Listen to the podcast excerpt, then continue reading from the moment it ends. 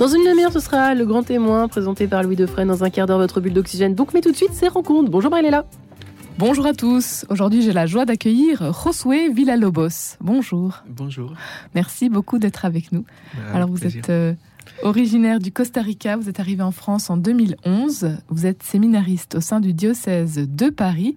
Vous avez été ordonné diacre le 27 novembre dernier à Saint-Germain-l'Auxerrois. Vous êtes actuellement en mission à la paroisse Saint-Luc dans le 19e et vous serez ordonné prêtre par l'archevêque de Paris, Monseigneur Ulrich, le 25 juin prochain en l'église Saint-Sulpice aux côtés de neuf autres euh, diacres. Alors c'est une euh, ordination euh, très attendue, Josué Villalobos, pour vous. Oui. Comment est-ce que vous vous sentez aujourd'hui à quelques jours de cet événement? Et, bah, évidemment, ça, me- ça me fait un, un peu peur, mais j'ai beaucoup, beaucoup attendu. Du coup, voilà, j'ai très hâte que ça arrive. Alors très rapidement, pourquoi est-ce que vous avez tant attendu? Vous étiez, euh, vous aviez terminé déjà en fait vos études euh, en 2017. Et oui, c'est ça. Donc, la, la première année, déjà, j'ai dû apprendre le français. Ensuite, il y a eu les études euh, en soi. Et après, j'ai fait une licence canonique et un ton d'émission aussi. Donc, oui, ça fait, euh, ça fait presque 12 ans. oui. Mm. Et qu'est-ce qui vous avait amené à, à Paris? Alors, moi, je suis membre du chemin néo-catéchuménal. Et chez nous, les séminaristes, ils sont parfois envoyés ailleurs. Donc, c'est la, c'est ma communauté qui m'a, envoyé ici. Vous connaissiez déjà la France? Et non, pas vraiment, non. Comment est-ce que vous vous sentez euh, aujourd'hui euh, ici à Paris Super content, honnêtement très très content, oui. J'étais très très bien accueilli, c'est euh, une mission très belle aussi ici à Paris. Et, donc non, oui, très content. Alors parlez-nous de votre mission euh, aujourd'hui donc à Saint-Luc. Bah, Saint-Luc, c'est une, une petite paroisse et bah, j'ai pu faire à un moment donné l'accueil des, des migrants. Et il y a beaucoup de travail avec les jeunes aussi, avec l'aumônerie. Oui, voilà, principalement. Après, il y a plein de, plein de petits services. Josué euh, Villalobos, euh, qu'est-ce qu'elle représente aujourd'hui cette ordination pour vous? Évidemment, c'est la fin d'un processus qui a mis du temps, qui n'a pas été simple, mais c'est aussi un début.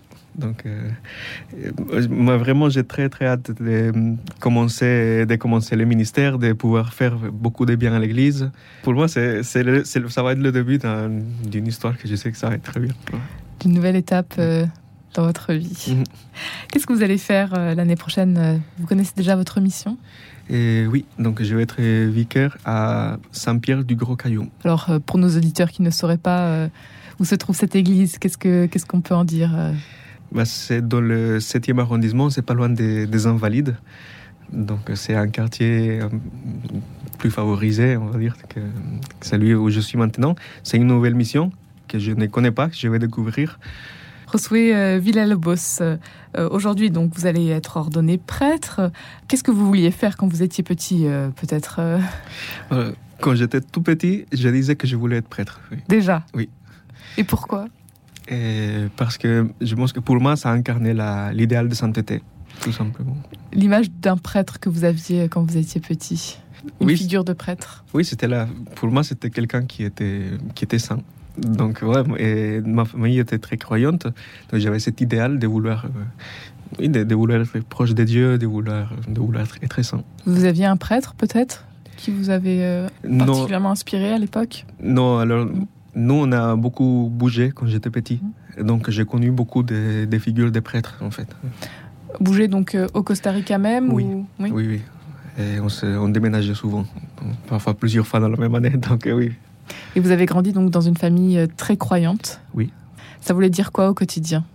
Ça, ça voulait dire que, bah, surtout les, les dimanches matin, et on faisait les laudes ensemble. On, on priait, on priait les laudes. Ensuite, mon père, il prenait une parole et on partageait.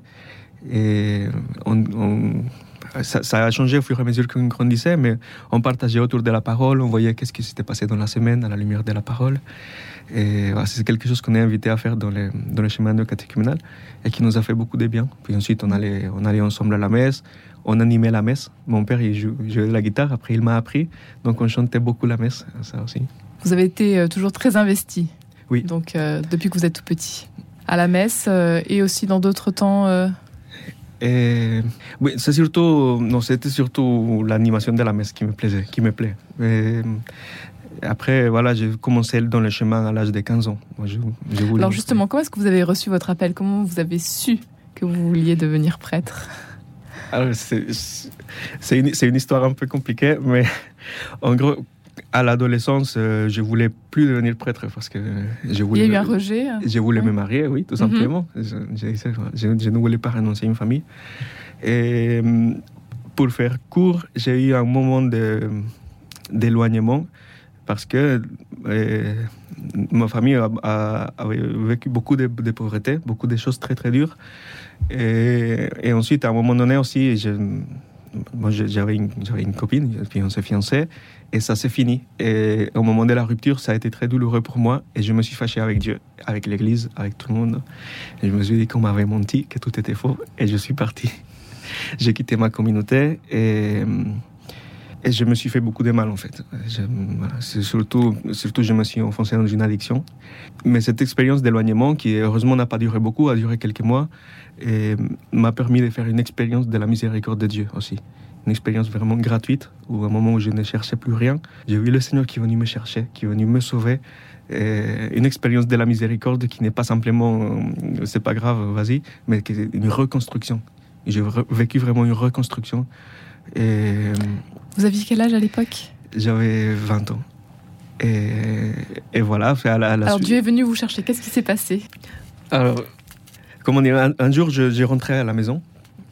J'étais dans le bus. Et je suis passé devant l'église où, où j'avais commencé le chemin. Donc j'ai eu, j'ai eu l'église et puis il y a une espèce de certitude qui m'a traversé le cœur. Et c'est l'église où le Seigneur m'a appelé. Et j'étais frappé. Je me suis dit, mais le Seigneur m'a appelé, moi. Et je voyais tous les mal que j'étais en train de faire tous les mal que je faisais à ma famille, je disais, le Seigneur m'a appelé à moi. Et j'ai expérimenté une douleur de, mes, péchés énorme et je me suis mis à pleurer. Je pense que j'ai dû pleurer pendant trois jours. Et je suis revenu à, une célébration de la communauté. C'est le mercredi d'après. Et, là, il y avait un, frère qui s'est mis debout pour nous faire une célébration de la parole. Et là, il a commencé à dire eh, Frère, si tu es là ce soir, c'est parce que le Seigneur t'a appelé à son église.